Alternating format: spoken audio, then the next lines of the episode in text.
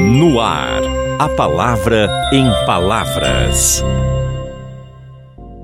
Idolatrar é o ato de escolher, adorar e servir a algo ou alguém, pondo no lugar do Deus verdadeiro.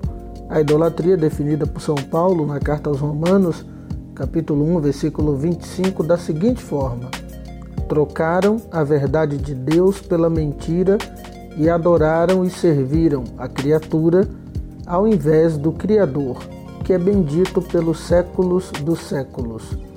Aqui está claro: adoraram e serviram a criatura em vez do Criador. Eu poderia aqui hoje, nesse podcast, falar de tantas formas de idolatrias e de deuses, mas apenas eu vou me reportar a uma idolatria, a idolatria ao dinheiro.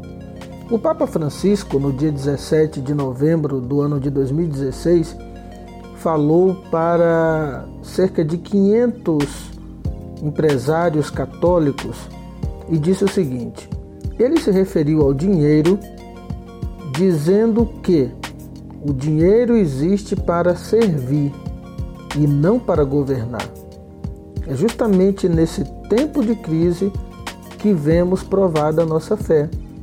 É o tempo da crise o momento favorável de avaliarmos em quem pomos a nossa confiança, a quem adoramos, a quem servimos. É certo que precisamos do dinheiro, ele é necessário, mas ele não pode nos governar.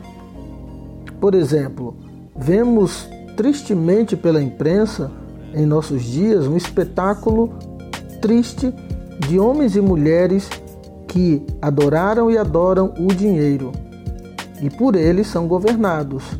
Por isso caíram e têm caído constantemente em ruína.